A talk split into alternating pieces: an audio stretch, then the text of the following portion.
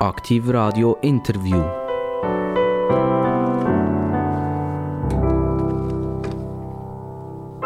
Aktiv Radio, ganz herzlich willkommen. Es ist wieder soweit. Es ist Interviewzeit oder eben Gesprächszeit, weil wir merken, dass eigentlich unsere Partner, die wir am Mikrofon haben, auch Fragen haben. Die wollen zurückfragen, die wollen auch etwas wissen. Also herzlich willkommen zum Aktiv Radio Gespräch. Ich begrüße ganz, ganz recht herzlich eine junge Dame, die in Flummental, Kanton Solothurn, aufgewachsen ist und jetzt äh, so ein bisschen hinter Jura ist gegangen oder hinter den Berg ist gegangen, nach Reconvilliers. Ähm, jetzt weiß ich nicht, ist das Jura oder Kanton Bern? Ich glaube, es ist Kanton Bern immer noch. Ähm, und sie, der Vorname ist eine Oper, die sie hat, nämlich Carmen. Ich begrüße ganz, ganz recht herzlich Carmen Lamparter. Herzlichen Dank, merci vielmals für die wunderbare Einleitung. Das habe ich so schon lange nicht mehr gehört. Schön, Also, ich da sein. Carmen, äh, eine Oper, eine ganz legendäre, berühmte Oper. Was sagt ihr Oper? Sagt ihr das etwas? Ehrlich gesagt gar nicht. Ich war ein einziges Mal äh, einer. Ähm, habe das sehr spannend gefunden, sehr beeindruckend, vor allem was die, die Menschen auf dieser Bühne leisten, musikalisch, äh, schauspielerisch. Aber persönlich ist, äh, bin ich endlich auf der, auf der Gitarre, Gitarrenseite vom, vom Musikleben. Genau. Carmen, äh, eben eine Oper, und das geht mir auch so. Äh, Ich liebe es auch nicht so wahnsinnig. Ich habe nie recht gewusst, wie man auf diesen Plastikstühlen, wenn es Open Air war mit einer Oper, die drei Stunden dauert, hat, wie man richtig sitzen welche Viertelbacken, dass man jetzt soll richtig äh, äh, belasten soll, damit man das äh, überlebt. Und wenn man das irgendeinem Opernfan erzählt, dann schüttelt er den Kopf und sagt, du bist ein absoluter Total Banaus. Äh, Carmen Lampard, wir reden zusammen heute über zwei Sachen. Wir reden einerseits über das Musikbusiness miteinander, weil das ist das, was du ganz, ganz, ganz lang gemacht hast. Und dann hast du einen grossen Wechsel vollzogen und bist zu der äh, W.A. de Vigier Stiftung gegangen. Das ist eine Stiftung, die Jungunternehmer äh, honoriert. Äh, ich glaube, je mit 100'000 Franken. Fünfmal, sechsmal, siebenmal pro Jahr. Also nicht so manchmal pro Jahr, sondern fünf bis sechs, sieben äh, Anwärter, die mit 100'000 Franken taxiert werden. Das ist, glaube ich, die grösste Jungunternehmerstiftung überhaupt in der Schweiz, was es gibt. Also eine grossartige Geschichte. Aber irgendwie äh, müssen wir dann schauen, dass wir im Gespräch den, den Schlempen können nehmen zwischen der Musik, das Musikbusiness und äh, der Vigier Stiftung, die die Jungunternehmer tut, unterstützen. Carmen Lamparter, du bist in Flummental aufgewachsen Genau. und äh, bist jetzt eben in, in Reconvilliers. Genau. Ähm, kannst du uns ganz kurz so in ein paar Sätzen die, die, die Lebensweg von, von Flummental nach Reconvilliers beschreiben? Der hat recht viele Umwege drin. Also ich bin in Flummenthal aufgewachsen, ich bin dort in die Primarschule, bin dann relativ früh, ich glaube damals war das gewesen, ab der 6. Klasse, aus Solothurn ins Gymnasium. Habe dort auch die Matur gemacht, die Wirtschaftsmatur.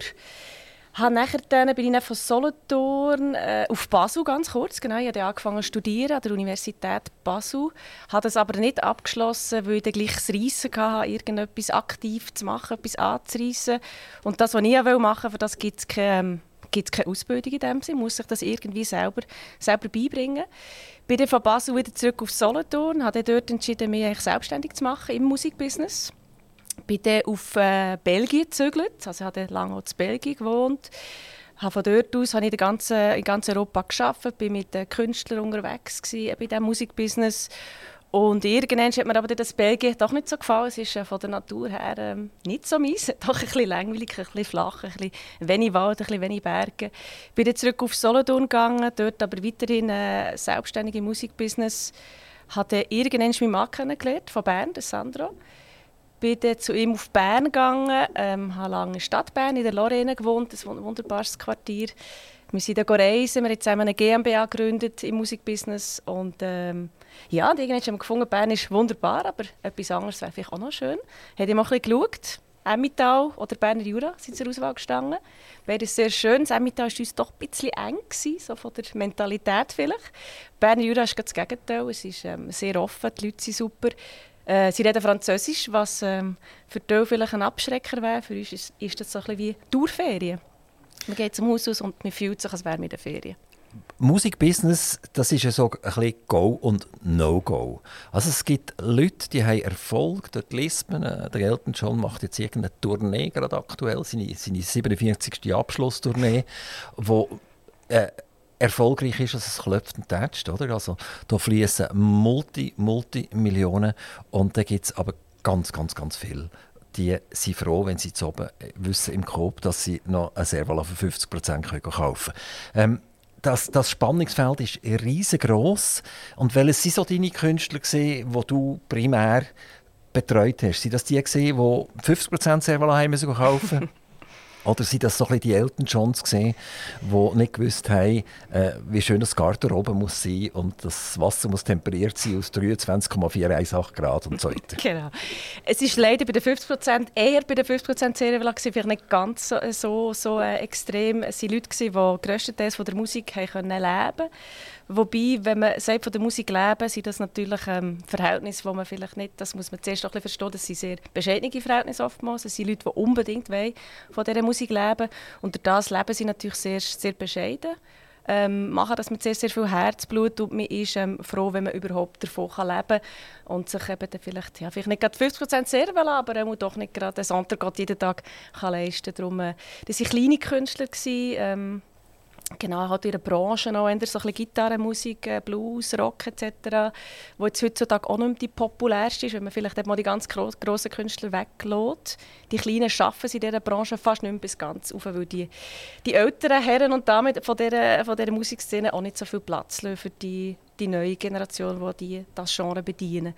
Also es sind schon die Leute, die, die hart haben müssen arbeiten für ihr Geld. Darf ich ganz schnell eine Ausfahrt aus der mhm. Autobahn nehmen, wo wir, wo wir jetzt zusammen drauf sind? äh, das Wort kulturelle Aneignung. Äh, ich, ich meine Position dazu sagen, das stört mich wahnsinnig, oder? Das nervt mich tot, wenn so Zeugs wieder daherkommt. Dann sage ich immer, die Leute haben nichts mehr Gescheites zu tun, als über sich über solche Themen auszulassen, während auf der ganzen Welt irgendwie Sachen passieren, die schrecklich sind. Ähm, wie stellst du dir dazu? In der Musik ist ja das so, oder? Wir haben das erlebt dort in, in Bern irgendwie vor ein paar Monaten ist ja mal ein, ein, äh, ein Konzert boykottiert worden, weil man gesagt hat, dort passiert kulturelle Eignung und das geht sowieso nicht. Was mhm. ist deine Position da?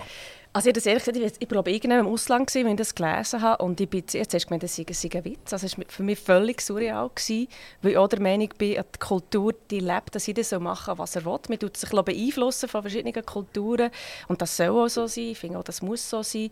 Darum äh, das soll jeder machen, was er will und ähm, wie er will. Ähm, genau. Das ist, ja, also ich finde, das, das ist für mich kein Platz und ist unnötig. Also, wie, wie, ist es sonst so in deiner Lebensposition? Es sind ja andere Diskussionen und äh, da wird jetzt vielleicht fast ein bisschen politisch. Ich komme wieder darauf zurück. Es gibt Orte, was, was, wo Krieg ist, was mega schlecht geht und man im Prinzip langsam gelangweilt auf das Zeug drauf schauen und sagen, ja, wie lange geben sich die noch aufs Dach gegenseitig dort und, und gleichzeitig diskutieren wir über Doppelpünktli und, und Sekretärinnen und, oder, oder Sekretär oder was auch immer. Also irgendwie habe ich manchmal das Gefühl, wir haben ein bisschen Problem, wo wir uns selber schaffen, damit wir überhaupt noch Probleme haben. Da kommen wir dann vielleicht wieder darauf zurück, bei der Vigia Stiftung, oder? Junge Unternehmen, die wahrscheinlich wirklich Probleme haben, damit mhm. sie ihre Idee überhaupt durchbringen können. Also, da, meine Frage jetzt, Position, auch neben der kulturellen Aneignung, jetzt in der Musik vor allem, äh, äh die, die ganze Diskussion, die wir haben mit dieser Geschlechtertrennung und, und Problematik, die wir hier haben, wo ist da deine Position? Ich finde das eine wahnsinnig schwierige Frage. Ich manchmal merke, wenn ich selber hin und her gerissen bin. Auf der einen Seite finde ich, es ist wirklich, es wird fast ein zu viel Trara darum gemacht, es soll doch der Mensch zählen, egal welches Geschlecht er hat, männlich, weiblich, kein Geschlecht. Ich finde, das sollte eigentlich nicht so eine Rolle spielen. Andererseits muss man natürlich schon, wenn man irgendwie ein Zeichen will setzen dass es mehr weibliche Künstlerinnen eben auch gibt, die die Bühne wirklich auch verdient haben, muss man irgendwann anfangen. Man muss wahrscheinlich ein extrem sein, man muss vielleicht eine Quote machen, damit man überhaupt merkt, dass es ja vielleicht auch Frauen gibt, die die gleich gut sind, nicht Frauen, die schlechter sind an diesem Platz. Ja, aber jetzt gerade im Kunstbereich oder jetzt ja. im, im, Musikbereich, so, so mein Gespür ist, äh, da gibt es genauso viele Frauen wie Männer. Ja, aber meistens kommen eben die, die Frauen die, die grosse Bühne nicht so schnell über und das ist wirklich ein bisschen so. Also ich merke selber, ich bin lang, ich bin jetzt nicht auf der Bühne, ich bin hinter der Bühne gewesen, und ich bin lang die, die einzige Frau gewesen, die ich getroffen habe unterwegs. Weil man, ich sage, es ist ein bisschen beides. Das eine ist mit der Aber redest du von hinter der Bühne? Hinter und beides, hinter der Bühne und auf der Bühne. Aber auf, auf der Bühne, also wenn ich, wenn ich jetzt an Konzerte denke und so weiter, da, da sehe ich jetzt keine Differenz oder, zwischen, zwischen Männern und Frauen. Es ist lange schon so, es ist die ganze grosse Bühne, also nehmen wir das Gurtenfestival, die grosse Bühne sehr männerdominiert war.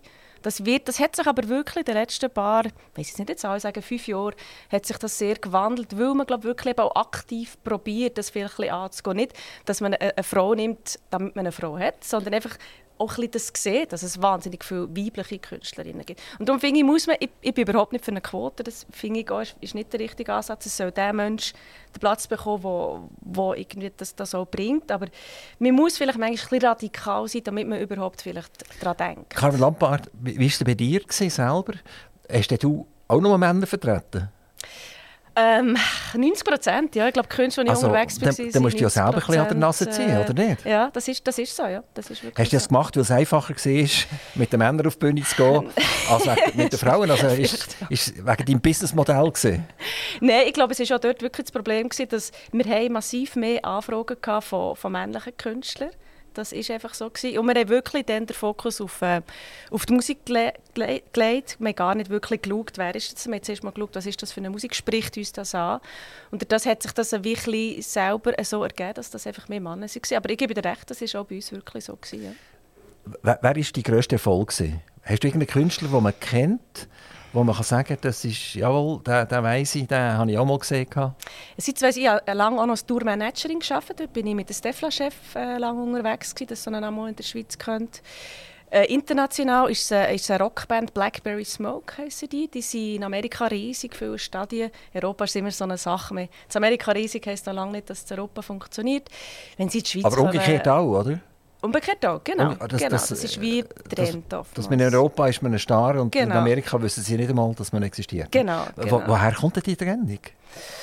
Ist es äh, der Musikgeschmack, der völlig anders ist? Der Musikgeschmack ist natürlich eins. Amerika ist immer noch sehr stark bei, bei Country. Das ist dort wie verwurzelt. Und wenn eine Countryband in Amerika den Durchbruch schafft, ist das wieder schon ein Lebensgefühl, das wir wahrscheinlich in Europa so gar nicht können. Und da braucht es, glaube massiv mehr, dass, das nachher auch so, dass man das Gefühl auch spürt und nicht den Erfolg auch so doch überbringen die, die Mann, das ist der Sandro, mhm. der Sandro Mark, mhm, genau. Lamparter. Er ist Musiker. Lebt er von der Musik? Er hat lange von der Musik gelebt. Er hat, meines Wissens, das zehn Jahre gesehen, als er auch davon gelebt hat.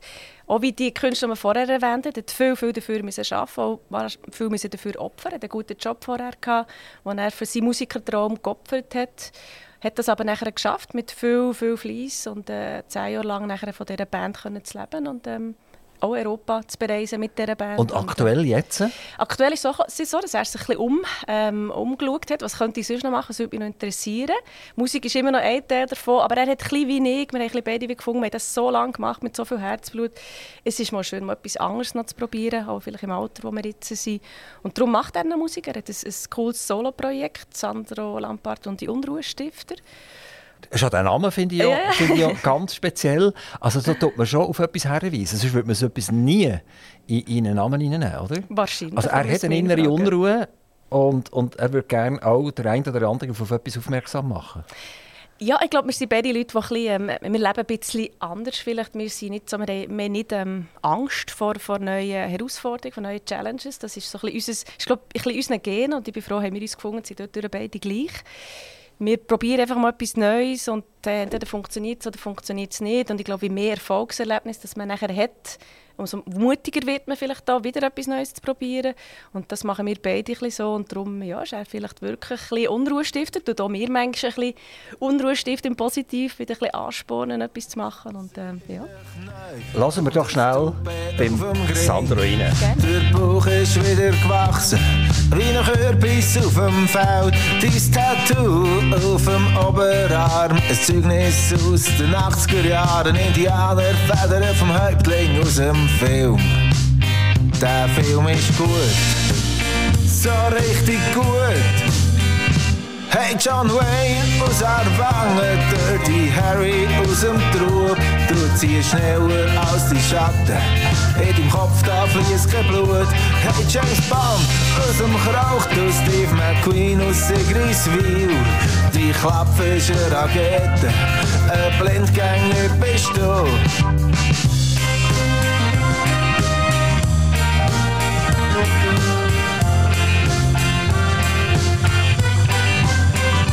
Jedes Samstag gehst ins Dorf, beim Metzger kaufst du Wurst. An Fasnacht vor ein paar Jahren, bist mit der Frau vom Beck ins Heu. Ihr Beiz erzählst dann noch so gern Geschichten aus den Jugendjahren. Man vergisst halt schnell, dass die Hälfte gar nicht stimmt. Es ist dir egal, so scheißegal. Hey John Wayne aus Arwangen, Dirty Harry aus dem Trub. Du ziehst schneller als die Schatten, in deinem Kopf da fließt kein Blut. Hey James Bond aus dem Krauch, du Steve McQueen aus Sigriswil. Die Klappe ist eine Rakete, ein Blindgänger bist du.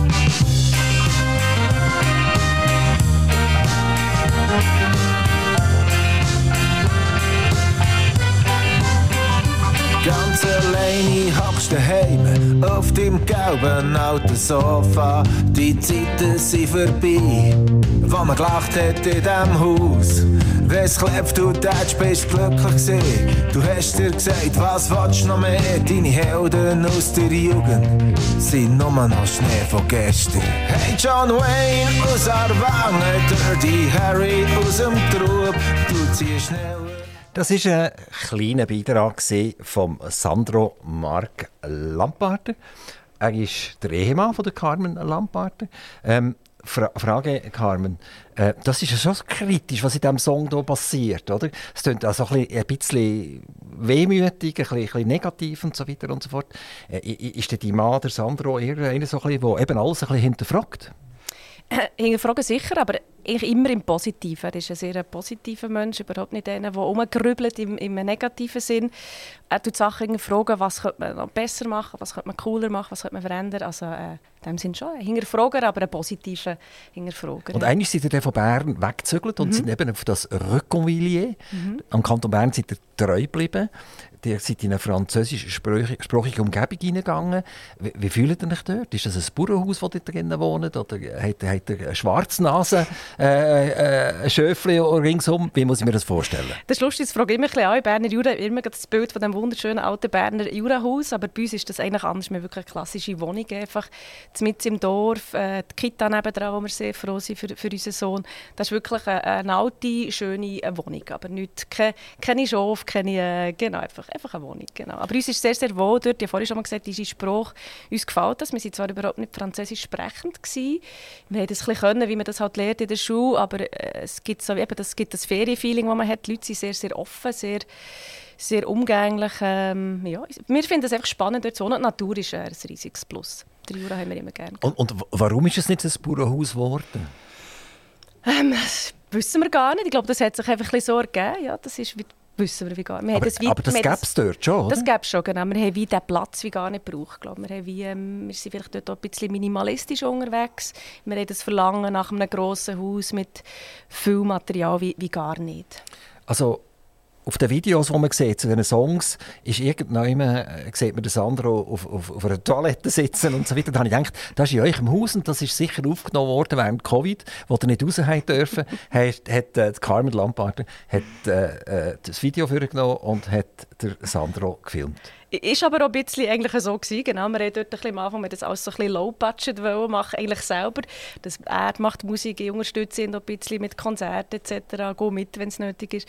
Und äh, da er, Video ist eigentlich sein Fachgebiet, aber er sagt mir aber ein bisschen, wie ich muss und darum habe ich dort ein bisschen mit einfachsten Verhältnissen, genau, das, da haben wir das zusammen gemacht. Das, das ist, ist das bei euch daheim gemacht worden? Genau, das ist ein Teil bei uns daheim, das war das meiste. Und ich weiss, und dann ist unser Sohn, wenn ich das richtig in Erinnerung habe, frisch auf der Welt gewesen. Wir das am Oben machen, wenn er schläft komplett in die Hose. Er hat natürlich nach drei Minuten davon gerannt und dann haben wir das Tragtuch genommen, haben die Sonne umgebunden und ähm, genau. Aber es macht Applaus, so Zeug. Genau, nee, das ist super. Schön, so gemeinsame Projekte haben. Wie, wie habt ihr die zwei Jahre Covid überlebt, ihr zwei? Dann bist ja du noch nie bei Vichy gesehen, oder? Ich habe ähm, gerade nach ziemlich, wenn ich mich recht, glaube nach drei, vier Jahren Covid äh, Ende 20 kann ich in einer anderen Position sitzen, bei, bei Devici angefangen.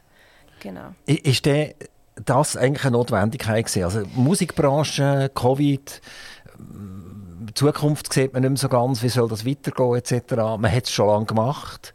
Wollte ich das wirklich immer noch? Ist das dann wirklich der Schlüssel dazu? Den mal zu drehen bei der Musikbranche und neu anzufangen, wo man vielleicht Ende Monat äh, einen Lohn bekommen hat? Sicher ein. Und mehr ein Aspekt.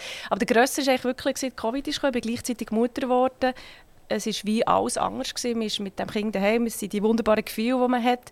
Gleichzeitig kann, geht man nicht raus, man ist daheim. Was aber nachträglich ich persönlich noch schön gefunden habe, ist in dieser Blosen Man, ist gar nicht man kommt gar nicht auf die Idee, das Kind in die Welt rauszutragen, sondern einfach das zu genießen daheim, mit dem Mann zu treten.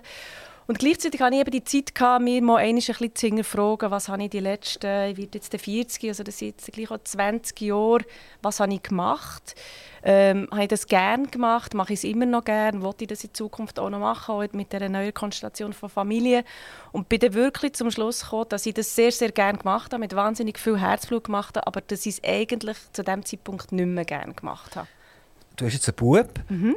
der wächst jetzt Französisch auf, der wird ja. vielleicht auch in Kinski gehen oder, oder in die Vorschule gehen jetzt, und wird dort die Sprache Französisch äh, lernen. Ähm, schaust du das positiv an? Fällt ihr dann plötzlich in der Wohnung auch miteinander von Französisch reden? Also aktiv ist so, er ist bei uns ist Schweizerdeutsch. Wir reden daheim Schweizerdeutsch. Er geht aber zwei Tage in der Woche in eine Kita, die ist 100% Französisch. Dort, also er ist aktuell bilang, aber der Fokus schon noch schwer auf dem Schweizerdeutsch, weil das unsere Sprache ist, die wir aus dem Herzen reden. Und, äh, genau. Ich finde es etwas sehr, sehr Positives, dass er die Zweisprachigkeit mitnimmt. Ähm, er lernt das grundsätzlich auch gerne. Er weiß jetzt schon zum relativ jungen Alter, dass es mehrere Sprachen gibt. Er kann das wie unterscheiden. Er ist durch das, denke ich mir, sehr offen. Wir können mit ihm reisen. Ich finde das etwas sehr, sehr Positives, ja, das Französisch wie können mitzugeben, wenn man schon auf einfache, mit einfachen Mitteln die Möglichkeit hat. Natürlich, ich würde es nicht erzwingen, wenn es keinen Sinn macht, aber weil wir dort wohnen, finde ich das etwas sehr Positives. Die, die Unternehmerstiftung äh, Vigier ist in Solothurn domiziliert. Mhm. Und du wohnst in Reconvilliers. Wie kommt man von Reconvilliers nach Solothurn? Sehr einfach. Autobahn, 30 Minuten von Haus zu Büro eigentlich fast. Ja. Also ich gehe wirklich an eine eigene, ich, also mir im Dorf, eine eigene Autobahnzufahrt. Bio, zack, und dann bist du in 30 Minuten bist wirklich in Solothurn. Also das ist gar kein Problem. Also, äh, ich bin schon ein bisschen enttäuscht. Also, ich, ich habe mir die so in einem, Bauernhof, in einem Bauernhof vorgestellt, mit, mit eben diesen schwarzen Schorf ringsum. Und dann habe ich gedacht, du nimmst irgendeinen einen Gutschen und ein Ross für. Und jetzt sagst du mir, nein, ich bin in einer Wohnung genau. und ich nehme ein Auto. Und, also, ja. Ganz langweilig eigentlich. Also, genau.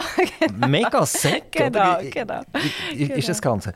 Ähm, Nochmal auf die Sprache zurückzukommen. Hat das denn auch einen Einfluss vielleicht beim, beim, beim Sand andere und Zukunft vielleicht auf, auf die Musik? Das ist eine gute Frage. Hast du schon, hast schon probiert, Französisch etwas zu produzieren? Äh, Chansons zu machen oder so? Nein, das glaub... Damit nicht die in Röckoville überhaupt verstehen? Genau, ja, das ist wirklich lustig. Die Leute fragen manchmal und wir geben dann seine CD und die meisten verstehen es gar nicht. Obwohl man muss sagen, es ist Berner Jura und da sind die Leute, es sind sehr, sehr viele Leute, die gleich auch noch Schweizerdeutsch können und vielleicht ein älterer Teil... Äh, äh, Mundart sprechend ist.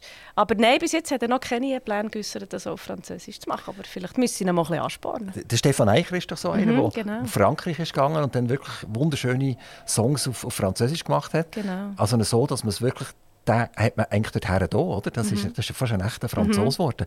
Äh, seid ihr auch schon fast echte Reconvilliers? Nein, ich glaube, wir sind, nicht, wir sind jetzt vielleicht ein bisschen verwurzelter wegen dem Kleinen, wegen dem Theo. Das ein bisschen schon. Aber sonst sind wir, wir sind wir sind glaub, wirklich manchmal so ein bisschen, wir sind gerne ein bisschen überall, wir probieren gerne wieder ein bisschen Neues ausprobieren, darum uns ist jetzt sehr, sehr wohl in Röckovilier, aber ich glaube, es ist nicht so, dass wir jetzt finden, wir müssen ein Leben lang in diesem Röckovilier bleiben, wird vielleicht wieder etwas Neues, Schönes kommen, das wir auch noch anschauen wollen, kommt ja auch ein bisschen auf den Sohn. Vielleicht kommt noch ein Bauernhaus mit Schwarz. Genau, genau, dann komme ich dann gerne wieder ja. vorbei und erzähle ein bisschen von dem, genau. Äh, wir haben jetzt neu auf der, auf der Webseite von Aktiv Radio gibt es ein Aktiv-Immo-Portal. Ah. Also vielleicht ist dort ja mal ein, ein Bauernhaus ausgeschrieben. Genau, kannst, genau. kannst mal schauen. Ähm, okay, jetzt machen wir doch den Hüpfer zu mhm. dem, wo du eigentlich hierher gekommen mhm, bist. Ähm, wir, wir waren im Gespräch mit der Stiftung äh, von Bill Devigier mhm. und äh, du bist dort COO. also wenn ich das richtig übersetze, ist das der Chief Operating Officer. So, jetzt der Chief Operating Officer der hat natürlich 44 Leute unter sich Und äh, morgen früh, wenn sie oder er kommt, dann kommt der Sekretär springen und sagt, ist der Kaffee heute eher mit ein bisschen Rahm oder ohne Rahm? Da tue ich mir das richtig vorstellen. Genau so ist es. Ja. Jeden Tag am Morgen früh freue ich mich ganz, ganz fest drauf, wenn ich von Röckwil komme, dass mein, meine Leute auf mich warten. Nein, das ist gar nicht so. Man ich muss auch immer schmunzeln ab diesen Titeln. Ähm, ich muss sagen, den habe ich mir nicht selber gegeben. Der ist mir so gegeben worden. Ich hätte den wahrscheinlich auch so nicht ausgesucht. Das ist mehr mit dem Hingedanken. Man hat, ähm, bei, der, bei der Geschäftsleitung, wo es dann einen Wechsel gab, hat sich die Stiftung entschieden, sie wollen die Geschäftsleitung auf, auf zwei Personen aufteilen. Aber damit nicht die zwei Personen die gleichen Fähigkeiten mitbringen, was ja dann vielleicht nicht so viel bringt, man tut das ein bisschen aufteilen. Jemand, der mehr ein operativ tätig ist und jemand vielleicht mehr ein bisschen strategisch. Ähm, ich bin jetzt die, die wirklich am Tagesgeschäft dran ist, die die Marketinggeschichte, die Bewerbungs- die Selektionsphase begleitet, die Events äh, umsetzt, äh, moderiert etc. Ähm, genau, und darum bin ich da sehr äh, im Tagesgeschäft drin. Hanna Bilat, meine Kollegin, ist dann vielleicht ein bisschen im Hintergrund. Äh, macht, hat andere, sie ist Juristin, sie hat andere Stärken als ich. Und ich finde, das tut sich sehr, sehr gut ergänzen. Aber weder sie noch ich haben hier unsere zehn Sekretäre, die uns am Morgen das Kaffee bringen. Und ich will das, glaube ich, gar nicht. Also die CEO macht den Kaffee selber? Genau, genau. Und bringt manchmal den Kaffee auch noch der CEO? Ich würde sagen, manchmal springen wir einander gegenseitig an einem, guten Tag, wir ein bisschen Zeit haben. Genau. Und sonst machen wir uns das selber. Wie, wie hast du die Kaffee gern? Schwarz mit Zucker. Schwarz mit Zucker? Also sehr süß? Nein, nein, einfach ein, Löffel. Ein Löffel. Und, Ohne Milch, aber trinkt Und, und deine Kollegin, wie hat sie den Kaffee gern? Sie trinkt ihn mit Milch und mit Zucker. Hey, äh, du weißt es, also, ja, ja, das ist jetzt eine Fangfrage. Die Frage ist, ob sie es auch wüsste. Jetzt gar genau. also wenn sie dann mal da ist, tue ich genau. mir die Frage aufsparen. Genau, ich hoffe, es richtig sehe. Die fragen sie dann. und fragen sie das. Genau, genau, genau. Also, die sind jetzt zwei dort. Das ist, das ist auch wieder so ein politisches Phänomen, denkt mir. Also es gibt ganz viele Clubs, die 700 Jahre alt sind, oder? und die haben jetzt 700 Jahre lang einen Präsident gehabt, oder eine Präsidentin gehabt, und jetzt plötzlich haben sie einen Co-Präsident und eine Co-Präsidentin? Und, und man muss immer alles aufteilen, damit es überhaupt noch aufgeht. Jetzt die Frage an dich ist das folgende. Macht man das, weil man einfach Angst hat, wenn eine Person weggeht, dass man jemanden hat, der noch weiss, wie es geht? Oder sind die Aufgaben heute einfach so saumässig kompliziert worden, dass es einfach zwei braucht? Ich glaube, es ist unterschiedlich. Bei uns bei der Stiftung ist es so, dass es einerseits mehr als 100% Stelle wäre. Also es bräuchte sowieso mehr Leute. Das hat sich schon von dem her eigentlich ein bisschen, ein bisschen geklärt. Und sie wirklich ein ich glaube, die Stiftung, die Arbeit der Stiftung ist sehr, sehr vielseitig. Also jemand alleine bringt, also kann die Fähigkeiten glaube so fast nicht einbringen, wie sich das der Stiftungsrat wünscht. Das hat sich natürlich auch ein bisschen gewandelt in den letzten äh, über 30 Jahren, seit es die Stiftung gibt. Es ist viel moderner geworden, dass sie viel, werden viel, viel mehr Sachen werden jetzt auch gefördert. Das ist gefordert, das ist sicher das eine. Ähm, genau. Und allgemein muss ich aber schon sagen, es ist manchmal auch bei uns, bei den, bei den jungen Unternehmen ist es so, früher hat man den CEO gehabt, den man gefördert hat. Und heute ist oftmals kommt die Frage, ja, aber wir sind ein Team, wir haben vier Co-Founders, Co-CEOs, wie machen wir jetzt das? Wer soll sich bei euch vorstellen? Und dort ist manchmal wirklich am Ende des Tages, finde ich jetzt gerade bei einer grösseren Firma, wir sind ja dem Sinne nicht eine Firma, ist es schon wichtig, dass jemand steht, ganz am Schluss. Und die Person, die, die halt vielleicht auch, wenn es hart auf hart kommt, die Person ist, die entscheidet. Das finde ich schon, jetzt bei unserer Stiftung ist es anders. Wir sind, wir sind Stiftung, wir sind nicht ein klassisches Unternehmen, finde ich schon ein bisschen anders. Aber bei einer Firma, es ist super, das Team ist an so, nach wie vor, finde ich. Aber am Ende des Tages ist es, glaube ich, schon gut, wenn ein CEO, bei uns ist es ja nachher auch der CEO, der muss kommen, er selber muss kommen, kein anderer. Ich finde, das ist, dort ist nach wie vor gut, wenn jemand das ist Kopf auch hat. eine Vorgabe bei euch bei der Stiftung?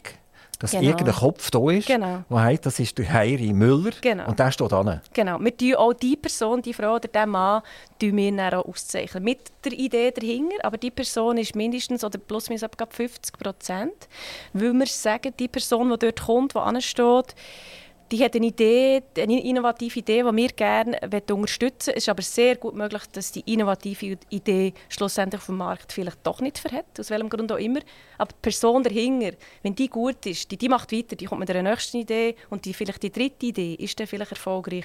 Und darum wollen wir die Person unterstützen, die, die hinter der Idee steht. Bei mir am Mikrofon bei aktiv Radio Carmen Lamparter. Sie ist in der Geschäftsleitung von der Vision Stiftung. Die Vision Stiftung ist die, die fünf oder sechs oder sieben äh, junge Firmen beglückt, je mit 100'000 Franken. Das bedeutet ja, dass auch wieder ein bisschen Geld muss reinkommen muss. Sonst ist irgendwann dann Schluss. Ich nehme an, dass das Kapital äh, ist ja nicht unendlich, also irgendwann wäre fertig. Jetzt müsst ihr auch für die Finanzen schauen. Wer, wer, wer, macht jetzt das? Also jetzt haben wir vielleicht ein schlechtes Börsenjahr und äh, ihr seid vielleicht investiert. Das kannst du uns nachher erzählen. Und dann ist plötzlich nicht mehr genug Geld da. Heißt das dann nachher, dass man nur noch einen zum Beispiel nur noch 100'000 Franken bekommt? Oder bleibt es bei diesen 5, 6, 7? Also im schlimmsten Fall könnte es wirklich das heißen. Bei uns ist es in den Statuten bis zu fünfmal je 100'000 Franken geregelt. Letztes Jahr hat er sieben, glaube Letztes Mal haben wir sieben gehabt, das ist, aber es ist, äh, zusätzlich, sind zwei zusätzliche Donationen, die wir haben dürfen vergeben. Das ist natürlich wunderbar. Das war ein ehemaliger Gewinner, der das anonym uns das Preisgeld in dem Sinne zurückgegeben hat mit dem Wunsch, dass wir das an eine neue Firma weitergeben, weil er es nicht mehr, nicht mehr braucht. Hat wirklich so erfolgreich. Das war wahnsinnig schön. Gewesen. Da haben wir wie einen zusätzlichen Preis vergeben. Ja, ist das immer noch geheim? Das ist leider, ich möchte es immer so gerne sagen, weil es so toll ist, aber ich darf es nicht. Aber es, ist ein ehemaliger Gewinner. Vielleicht lässt du, genau. gar nicht so viel vielleicht, genau. Du kannst es nicht sagen. Nein, ich habe wirklich nicht. Also gut, wir akzeptieren genau. das. Und es ist natürlich ein Wunsch, den wir auch hätten. Ähm, wir wollen die Leute die, die Preise geben, die wir vergeben, sind en fond perdu. Wir haben hier keine äh, No Strings attached. Aber es ist natürlich etwas sehr, sehr Schönes, wenn ehemalige Preisträger erfolgreich sind und weiterhin an die Stiftung denken und vielleicht sogar, wenn möglich, wenn es finanziell möglich ist, das Preisgeld zurückgeben, nicht an die Stiftung selber, sondern an, eine, an, eine, an ein weiteres Unternehmen. Und das passiert hin und wieder mal, ist etwas, was wir aktiv noch ein bisschen fördern weil vielleicht gewisse Start-ups gar nicht daran denken, dass sie das könnten. Und wenn man es wie sagt, kommen sie auf die Idee und finden, ah, das ist eine tolle Idee, machen wir gerne.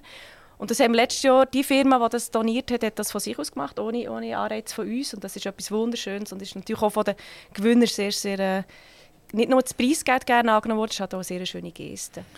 Wir kommen nachher vielleicht darauf zurück, was die Kriterien, dass jemand überhaupt in Genuss kann kommen kann. Was muss er überhaupt machen? Wo muss er sich überhaupt mhm. melden? Das ist ein spannendes Thema. Aber jetzt wollen wir vielleicht ganz kurz auch wieder eine Ausfahrt aus der Autobahn nehmen und über den Gründer von dieser Stiftung reden. Das ist der Bill Devigier. Der ist 1912 auf die Welt gekommen. Also das ist über 110 Jahre, wenn ich das richtig rechnen kann. Jetzt gleich 112 Jahre oder so etwas. Oder? Mhm. Ähm, und der hat eine ganz bewegte Geschichte hinter sich. Ähm, vielleicht kannst du uns ganz, ganz kurz abreißen, was da hinter dem Bill de Vigier steckt. Mhm, gerne. Ja, meines Wissens, ähm, so wie mir das ist auch ein bisschen übertragen worden, und ich, ich bin ja ab und zu in Kontakt mit der Nora de Vigier. Sie ist seine zweite Ehefrau, die nach wie vor im Sommerhaus auch wohnt. Sie ist sehr, sehr äh, engagiert bei unserer Stiftung, ist mit vollem Herzblut dabei, wahnsinnig interessiert. Ähm, darum habe ich da die ein oder andere Anekdote manchmal von ihrer Seite noch. Es ist so, dass der Bilderwische, der, ist eigentlich, der hätte so Anwalt werden von, von seiner Familie aus hat aber das, das, das Gen wie nicht in sich gehabt. Da war auch ein, ein Macher, gewesen, hat nachher eine klassische Berufslehre gemacht, meines Wissens bei der Gentilla, hat die erfolgreich abgeschlossen, ist dort auch gefördert worden und hat irgendwann die, die Idee gehabt, dass er etwas Eigenes machen will und ist dann ausgereist auf, auf London, da weiss jetzt, ich glaube, das war 38 oder so, kurz vor dem Krieg und ist mit, mit 50, 50 Pfund äh, oder 100 Pfund ist er, ist er dort angegangen und hat es nachher geschafft mit dem bisschen Geld, mit seinem Willen und seinem Wissen und ähm, seinem, äh, ja, mit dem Herzblut, das er halt eben auch hatte. Ich komme immer wieder auf das Wort Herzblut zurück, weil ich das so schön finde. Das kommt einfach immer wieder. Hat er es wirklich geschafft, ein, ein Weltkonzern zu machen, Millionen, Milliarden Unternehmen ist von der Queen gewürdigt worden und äh, ist dann irgendwann zurück auf Solothurn gekommen, wo, eben, wo ihm das dazu mal in Solothurn gefällt hat. Die, die Unterstützung, die vielleicht finanzielle Unterstützung, aber auch jemand, der der an ihn glaubt hat, der ihn hat wollen unterstützen Und genau das hat er machen. Dann ist er zurück auf Solothurn gekommen und hat nachher eigentlich wegen dem die Stiftung gegründet. Also auf eine Art ist es halt gleich eine Tellerwäsche-Karriere Ja, ja. Er kommt zwar aus sehr gutem Haus, mhm. also vermögendem Haus. Das Sommerhaus hat ja seine Eltern schon gehört. Das ist ein Schloss, ja, kann man so sagen, das hier thront, mitten in dieser Altstadt äh, von Solothurn. Wunderbar. Ähm, und dann hat der Vater hat gesagt, wenn du abhaust, dann äh, tue ich den Geldhahn zu. Ja. Und er ist gleich gegangen. Er ist gleich gegangen. Genau, genau. Und da ist etwas, ein, ein Produkt auf die Welt gekommen, das heute immer noch weltweit genutzt wird. Mhm. Das geht um Baugerüste. Zu genau. seiner Zeit sind die Baugerüste alle aus Holz gebaut worden, die sind immer zugesackt worden, spezifisch auf das Gebäude. Und dann ist ein grosser Teil von dem Holz halt entsorgt worden nachher. Sehr aufwendig, hat sehr viele Leute gebraucht etc. Und dann ist das so ein, so ein Dreiverschlusssystem gekommen, wo, wo er oder mit jemandem zusammen erfunden hat. Genau. Und das durchgezogen hat, oder? Genau, Acro nachher, genau. Sie genau, sind viele eigentlich auch gewesen, die sieht man heute immer noch. Ich bin gerade letztes Mal im Vorbeigelaufen, muss aber schmunzeln. Genau, das ist echt etwas, in dem Sinne simpel. Wenn man es sieht, würde man nicht denken, dass das zu so einem Unternehmen geführt hat, aber ja, das, das, ist eine simple Idee, die wahnsinnig Ja, du kannst froh sein, jedes Mal, wenn du es siehst, weil das zahlt ja die Lohn, oder? genau, genau. Nein, eigentlich, eigentlich genau. nicht mehr, das ist ja schon lange vorbei. Eigentlich nicht mehr, aber genau, ja, im Direkt ist der Sinn, genau. Der, der, der Bill Devigier, also eine Tellerwäscherkarriere, mhm. unglaublich. Und auch er hat den Moment gehabt, also er hat eine gute Idee gehabt. Er hat gewusst, konstruktiv, wie man es machen will, aber er hat keine Kunden gehabt. Genau. So. Und das ist ja die, genau die Krux von all diesen jungen Unternehmern oder jemand, der eine, eine mega gute Idee hat, dass er das im Prinzip ein mega gutes Gefühl hat. Er, er schafft sechs Monate oder ein Jahr lang an seiner Idee. Er denkt keine Sekunde ab Vermarktung. Und irgendwann muss er auf Papierli machen. Oder? Und er sagt, ich Papierli machen, das ist mir dermaßen zuwider. Oder? Und dann springt er zu einer Bank und die Bank sagt, ich kann die, die, das nicht gar nicht fassen. Oder? Du hast keinen Hintergrund, oder? du hast keinen reichen Vater und keine reiches Mami. Oder? Du hast keine eigenen Häuser und nichts. Also das können wir dir nicht finanzieren. Mhm. Weiß man das noch, wie, das bei dem Bill Devigier war? Genau der Moment, wo er, wo er eigentlich alles zusammen hat, aber keine Kunden wie, wie er zu diesen Kunden gekommen ist? Das weiß ich persönlich jetzt nicht. So wie ich ihn ein bisschen einschätze, nach was man so gehört habe, ich das Gefühl, dass er ein wahnsinnig charismatischer Mensch war. Und durch das Leute nachher Investoren gefunden. Er hat ja auch den, den Rechtsanwalt, der A. Crow, glaube ich, oder der Name, der ihn unterstützt. Ich weiß nicht, wie fest dass er ihn finanziell unterstützt hat, aber sicher auch beratend. Ich glaube, er war ein wahnsinnig charismatischer, energievoller Mensch und durch das hat er nachher die richtigen Leute gefunden und dem Moment, wo es dann mal gelaufen ist, ist es gelaufen. Es war, glaube ich, auch ein bisschen Selbstläufer. Gewesen. Ich weiß nicht genau, wie er zu den ersten Investoren kam, aber ich denke, das war sein, sein Naturell, einfach seine Person, die das nachher dann wie geschafft hat. Du, du kommst ja das heute sicher auch mit über. Also die haben jetzt ein paar Jungunternehmer wieder die 100'000 Franken gegeben. Mhm. Die nehmen das natürlich sehr dankbar auf und nutzen das Geld auch tatsächlich mhm. für ihre Firma etc. Ist das tatsächlich einer von, den, von, den, von diesen Punkten, wo die meisten daran scheitern, dass sie zwar ein, ein mega Produkt haben, aber sie bringen es nicht in den Markt rein. Also sie sagen einem immer, ein schlechtes Produkt gut verkauft ist immer besser als ein, als ein, ein gutes Produkt schlecht verkauft. Ja, das hast, das hast, du schön gesagt. Genau. Das ist ein riesiges Problem. Ja. Das ist so, es gibt wahnsinnig viele Leute, die wahnsinnig viele Ideen sind, hochintelligent. Gerade von der, wenn man so ein bisschen universitäre äh, Start-ups anschaut, mit universitärem Background, aber oftmals sind es vielleicht eher Forscher und vielleicht eben nicht wirklich Unternehmer. Und dann verpassen sie vielleicht ein bisschen den Zeitpunkt, wo sie externe Hilfe müssen suchen müssen. Also ich finde, ein guter Unternehmer, von dem darf man eben auch erwarten, dass er zum richtigen Zeitpunkt sich halt externe Hilfe sucht. Wenn er merkt, ich bin jetzt eher der Forscher, brauche ich auch vielleicht jemanden, der vorne anstehen kann, der Vermarktungsideen hat, der Finanzbackground hat. Und vielleicht ist auch die Person nachher der CEO und ich bin eher im Hintergrund mit, mit meiner Idee tätig. Ich glaube, das muss man irgendwann entscheiden. Oder man muss sich halt, es haben auch viele Leute, die kommen wirklich aus dem, sie forschen, sie die klassischen Professoren und die sich irgendwann ein bisschen in die Unternehmerrolle einschaffen. Das braucht auch ein bisschen Übung, braucht äh, vielleicht auch der eine oder andere Weiterbildung, aber die schaffen das dann und dann haben sie, haben sie wie beides. Aber das ist die Kunst, ja, das Produkt alleine. Es gibt viele gute Ideen, aber mit dem alleine ist es nicht gemacht. Die, die 100'000 Franken, die machen ja irgendwann schwupp und dann sind sie weg. Sehr schnell, ja. Äh, je, je nachdem, was einer macht, also wenn er jetzt äh, einfach einen Kompi braucht und ein bisschen grübelt, dann geht es einen Moment lang, oder? Mhm. Aber wenn er mit diesen 100'000 Franken plötzlich von, von vier oder fünf Leuten anstellen, dann macht das schwupp und nach ein paar Monaten ist das Ding fort. Tut die, die, die Stiftung die Leute auch nachher noch nachträglich weiter begleiten und spürt, hey, es, du laufst an einem falschen Ort her. Du machst eigentlich immer noch genau gleich weiter, wie du gemacht hast. Du bist immer noch am Forschen, du bist immer noch am Entwickeln. Du, du willst es immer noch besser machen. Und die Europäer haben ja das ein bisschen, oder? Man will ja etwas immer besser und besser und besser machen. Und ja, so kann ich noch nicht am Markt gehen, ich will es noch besser machen. Und die Amerikaner sind dort ein bisschen umgekehrt, genau, oder? Genau. Die tun ja schon sagen, sie sind fix fertig und das Produkt sei super, oder? Bevor sie überhaupt irgendein Schräubchen gesetzt haben. Also es ist ein, ist ein anderer moralischer Aspekt an das Produkt her. Also die Frage ist, äh, tut die Devigier Stiftung die Leute auch noch weiter begleiten. Also zum Ersten bin ich ganz der Meinung, es wird auch viel von erfolgreichen Unternehmern, wie gesagt, warte nicht zu lang, geh irgendwann auf, auf deine potenziellen Kunden zu, probier das Produkt ihnen zu verkaufen oder zur Verfügung zu stellen, damit du wirklich Feedback vom Markt selber zurückbekommst, weil du weißt ja schlussendlich gleich nicht, was die Leute wirklich wollen. Und sagen wir so, wir, wir tun nicht in dem Sinne nachträglich noch beratend oder aktiv beratend zur Verfügung äh, stehen, weil wir wollen ja nicht äh, ins Geschäftsmodell nachher reinreden. Das ist so wirklich enfant perdu, ohne irgendwie, dass wir hier befangen sind. Was wir aber haben, das finde ich sehr, sehr wichtig, ist, wir haben ein wahnsinnig tolles Netzwerk von ehemaligen Gewinnern, von unseren Alumni. Wir hier regelmässig, äh, wir nennen das Alumni-Events veranstalten, wo ehemalige Preisträger, neuere Preisträger, die sie sich treffen, umzwungen bei einem Apero, wo sie einander gegenseitig helfen können. Dort stehen wieder die lustigsten Konstellationen, sogar, dass man dann gegenseitig einen Auftrag irgendwie kann suchen kann. Oder einfach auch beraten kann zur, zur Seite stehen. Das ist ein Teil, den wir machen. Dann haben wir im Februar, am äh, 23. Februar, haben wir neu jetzt in der Kofmau machen wir einen grossen Investorenanlass. Da laden wir unsere, die besten von, die 50 Besten von diesem Jahr laden wir live ein vor Ort. Die können dann je für drei Minuten ihre Idee auf der Bühne live kommen. Wir nennen das Pitch, also präsentieren. Das wird wirklich timed, drei Minuten. Dann gibt es ein, zwei, drei Fragen vom Stiftungsrat, von den Experten.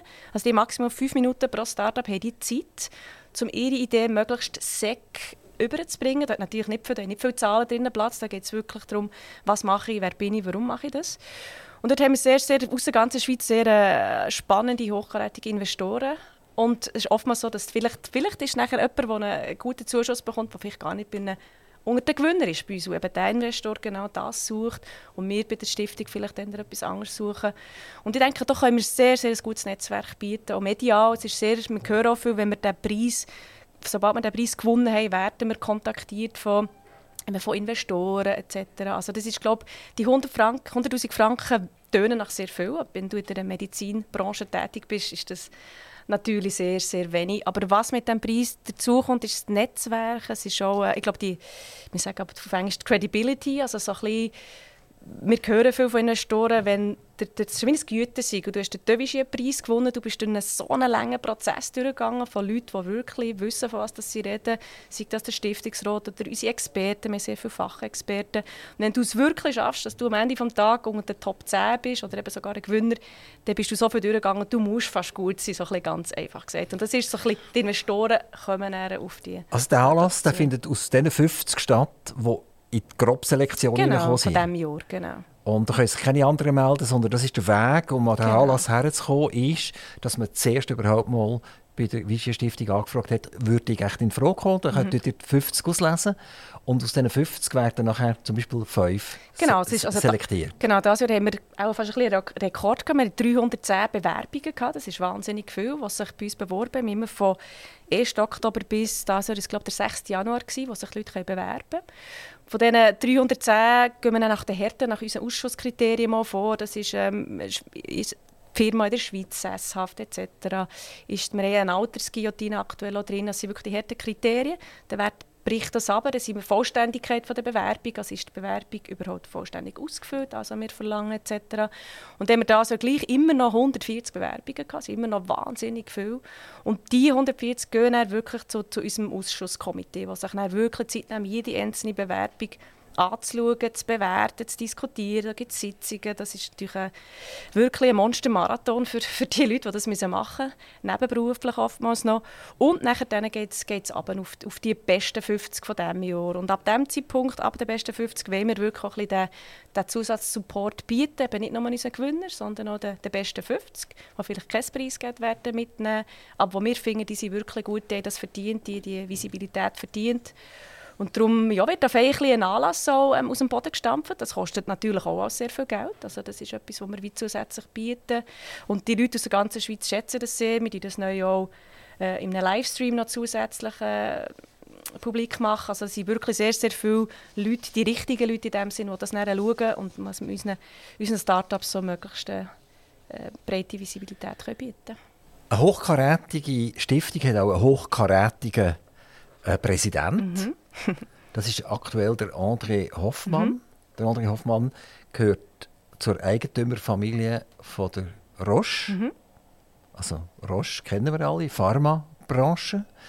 Ähm, wo, wo, du den André Hoffmann das allererste Mal gesehen hast, hast du gerade ein bisschen weichig neu gehabt. Ich, ich, ich treffe jetzt einen der reichsten Schweizer, einen der reichsten von der Welt. Äh, un unglaublich.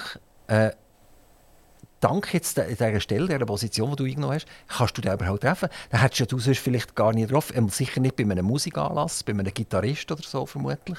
Also, wie, wie ist das gesehen, wo der André Hoffmann das erste Mal auftaucht ist? Ist er zu dir ins Büro gekommen? Hast du ihm einen Kaffee gemacht? genau.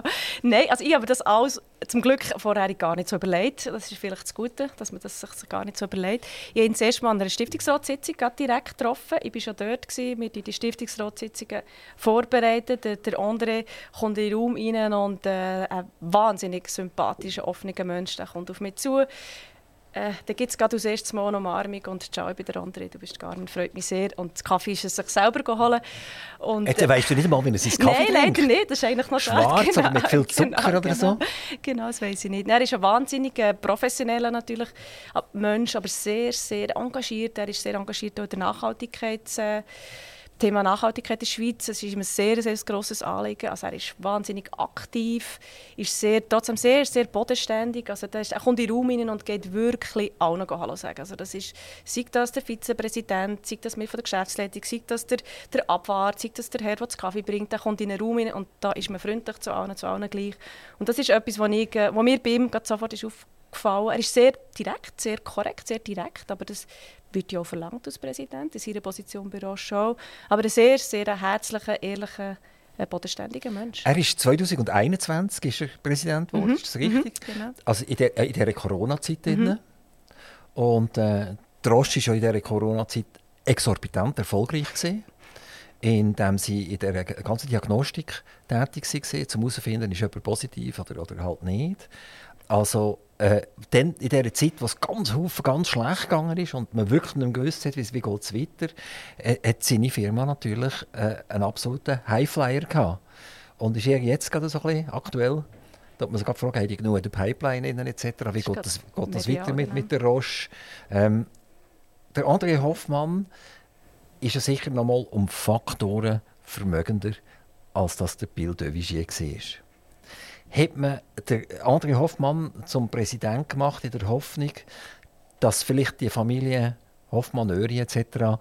in die Alimentierung dieser Stiftung äh, einsteigt, mitmacht und so ein bisschen Nachfolger könnte werden von dem jetzt halt doch schon lange verstorbenen Bill de Vigier, dass wieder eine Familie da ist, wo man sicher ist, da ist so viel Mittel um den Weg, die Stiftung gibt es noch lange.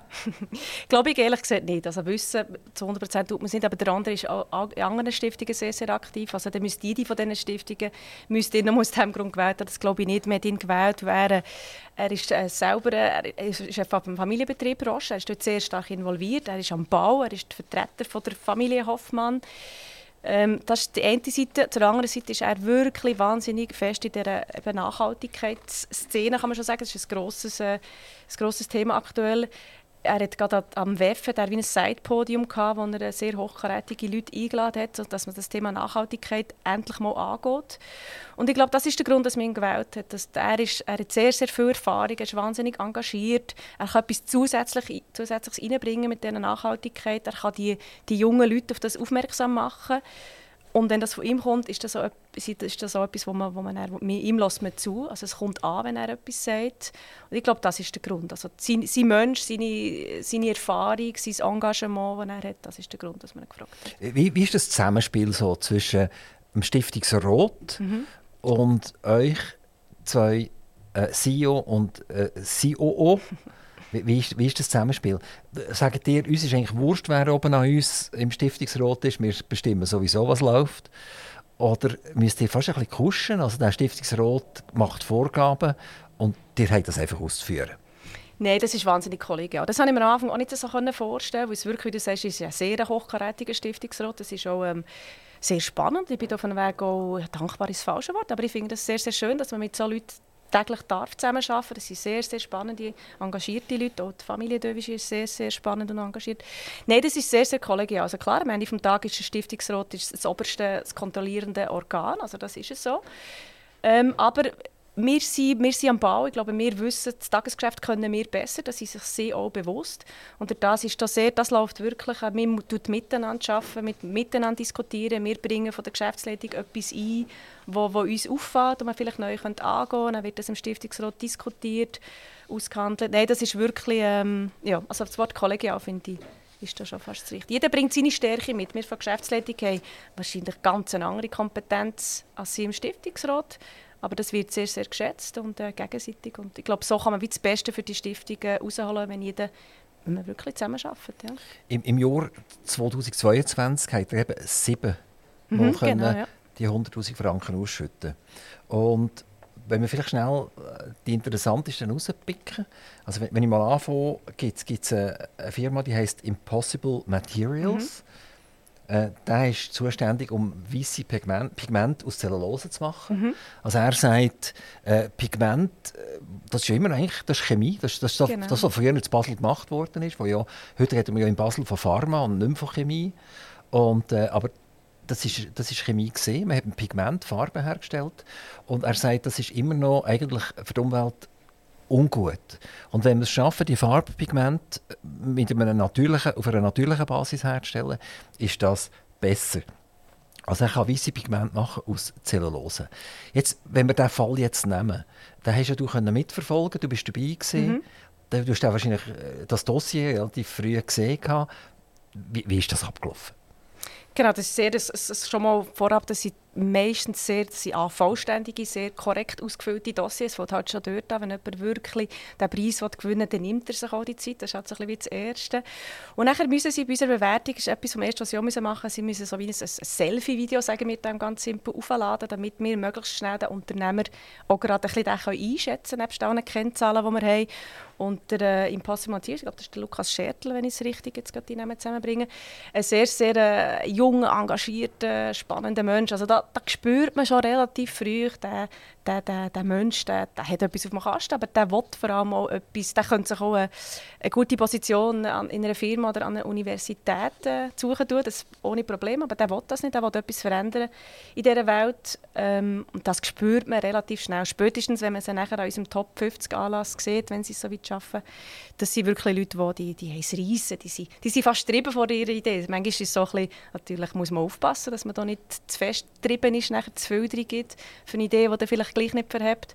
Aber das haben glaube ich alle einfach das wahnsinnig, die, die Triebenheit. Wie, wie, wie hat er erfahren, dass er den Preis gewinnt? Hast du dem angerufen? Nein, den Preis vielleicht selber. Ja, ah, die, wissen, die wissen das nicht, wer das bekommt. Also da kommen mehrere und, und... Sie wissen natürlich, dass sie unter den Top 10 sind, das wissen sie. Aber ob sie unter den Top 5 sind, wissen sie nicht. Nein, das wissen sie. Das, das ist, ist aber mega so, unfair, ja. Also das heisst, er, er erzeugt natürlich so einen gewissen Show-Effekt, um wir noch den Preis Ja, also die sind das ein bisschen gemein, oder? Das bedeutet, dass effektiv fünf mit Lampiohren davonlaufen? Ja, ja, mit Lampiohren, ja. Also wir probieren es sicher nicht so zu verkaufen, weil wie gesagt, wenn du unter den Top 10 bist, entgeht dir ein schönes Preisgeld das ist klar, das ist viel Geld. Aber Top 10 ist wirklich, das ist etwas. Also das ist rein vom, vom Prestige her ist das nur minimst viel. Also das ist, ist fast wie ein Preisträger. Ja, aber der Arme weiß auch nicht mal, wie das Taxi soll zahlen ja, vom Bahnhof, stimmt, wenn, wenn er heimgeht. Zum Glück kann man ja laufen, genau. Das Apero gibt es auch für alles fein so, Also das kann ich mir jetzt irgendwie noch vorstellen. Also ich mache aus Zellulose mache ich Pigment mhm. und die Pigmente, das, das kann ich mir irgendwie vorstellen. Das ist auch in Zahnpasta zum Beispiel drin, ist ja so spannend. Oder in alltäglichen Produkten ist das, das immer noch drin. Die, die, die, die weiße genau, Farbe. Wir nehmen das wirklich zu. Genau. Und jetzt, jetzt gehen wir zu einem anderen, das ist der Carlo Bertozzi. Mhm. Der macht eine Firma, in einer Firma ist er tätig, die heißt Encephalo. Also mhm. Cephalo, das ist das Hirn. Mhm. Und er sagt, ich mache maßgeschneiderte Medikamente, die wirklich korrekt beim Hirn ankommen mhm. und dort auch bleiben. Mhm. Also die Problematik ist, scheint bei Medikamenten, die für das Hirn nicht gedacht sind, dass sie nicht richtig ankommen oder nicht in der richtigen Konzentration ankommen. Und wenn sie dann ankommen, sind sie viel zu schnell wieder weg. So, und jetzt überlege ich mir, was das bedeutet für eine Roche beispielsweise oder für eine Novartis, wenn sie so ein Medikament planen und auf den Markt bringen Dann reden wir nicht von 100'000 Franken, dann reden wir von Milliarden. Und jetzt sagt er tatsächlich, der Carlo Bertozzi, ich habe das geschafft, ich habe das. Etwas, das ihr hier mit euch Milliardenbudget nicht könnt. Ist das möglich? Ich denke schon, das ist möglich. Ja. Das ist, äh, ist ein wahnsinnig. Schlussendlich er hat die Idee, wenn man es dann abbricht, hat er es einfach geschafft, das Medikament, das vor allem für, für einen Hirntumor angewendet wird, direkt ins Hirn rein, ähm, speisen. Das ist eigentlich die Idee dahinter, dass das Medikament möglichst schnell am richtigen Ort wirkt und er keine nachteilige Wirkung im Rest des Körpers hat, also im Blut verteilt wird. Das ist wirklich nur sehr lokal. Das kann sehr stark wirken und hat nicht viele nachteilige Effekte. Das ist eigentlich einfach eine Idee. Auf die Idee muss du zuerst auch noch kommen. Dann musst, du das vorstellen. Also ich bin da wirklich überzeugt, dass er, er zu wissen... Wie, wie kommt das Medikament in den Kopf? Tun ich das trinken oder wird mir das eingespritzt? Ich glaube, das wird... Das? Ich bin jetzt nicht mehr 100% aber ich glaube, das wird eingespritzt, direkt rein. Du hast keinen Selbsttest gemacht, oder? Nein, zum Glück habe ich nicht müssen. Ja. Genau. Und, also das ist ein Mann mit der richtigen Idee, der richtigen Vision, auch der richtigen Leuten, die er, die er hatte. Dort ist natürlich der nächste Schritt, wie du sagst, das ist gerade in der Medizin, das ist ein wahnsinnig kostspieliger Weg und auch zeitintensiv. Also da redest du manchmal von in der anderen Branche hast du gute Ideen und vielleicht schaffst du es in den nächsten drei, vier Jahren auf den Markt zu bringen. Medizin ist das natürlich das ist so ein langer Weg mit all den, mit den Approvals, die du brauchst, mit den Schritten. Und das kann manchmal 10, 15 Jahre, das ist ein sehr langwieriger Weg für, für die Leute. Also das ist, verdient höchsten Respekt, dass man das überhaupt probiert anzugehen. Und ist wahrscheinlich auch ein Weg, dass jetzt jemand wie er probiert, mit einem größeren Konzern äh, einen sogenannten Exit vielleicht auch zu versuchen. Dass er die Idee hat, dass er weiter... Hat, hat er schon irgendjemanden, der ihm hilft? Mm, das weiß ich ehrlich gesagt jetzt gar nicht in seinem konkreten also, Fall. Aber das tut mir jetzt fast ein bisschen schade. Ich denke, dass du das weißt. Mhm, weißt das mhm. sollten alles deine Kollegen sein, deine Freunde sein. Schön wär's, die, aber... Die, die, deine Kinder sein, genau, oder? Und genau. du müsstest eigentlich jeden Tag einen von denen anrufen genau. und sagen, du, Carlo, wie geht es jetzt? Genau. Das wäre auch ein bisschen unsere Wunschvorstellung, aber dass wir 140 äh, ich unterdessen sind es 140 Preisträger, die die Wische Stiftung äh, Preise vergeben hat. 130, 140. Also das ist eine wahnsinnige Zahl. Und äh, ja, da wäre ich nur noch am Käfeln. Schwarz mit Zucker. Aber ja, aber das Telefon ist ja auch in Röckoville schon erfunden worden. genau, genau. Also anrufen, das, das, das, genau. das, Nein, es ist schon, wir probieren das, das wirklich zu machen. Aber das ist natürlich das ist ein Gewinner vom, vom letzten Jahr. Also das ist, schon, ist noch relativ up-to-date. Aber er ist zum Beispiel auch gerade an unserem letzten Alumni-Event, das wir gemacht haben, ist, ist er gekommen. Das ist auch ein bisschen der Stand immer noch vom, vom, vom äh, letztes Jahr, als er gewonnen hat. Also wir sind mit ihm in Kontakt sehr fest. Es gibt natürlich auch Preisträger, die diesen Kontakt ein bisschen mehr wünschen.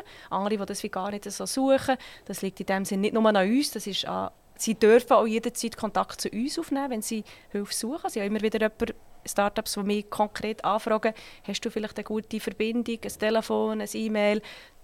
Muss ja auch ein gegenseitig sein, oder soll auch gegenseitig sein. Jetzt, nimmt mich noch etwas Wunder. Der gute Bill de hat ja Haufen Geld aus dem Familien aus der Familienschatulle, oder? hat er aufgemacht und hat das rausgenommen und hat das in die Stiftung genommen. Und das ist ja nachher der Nora, der Anne und der Jeanette entzogen worden.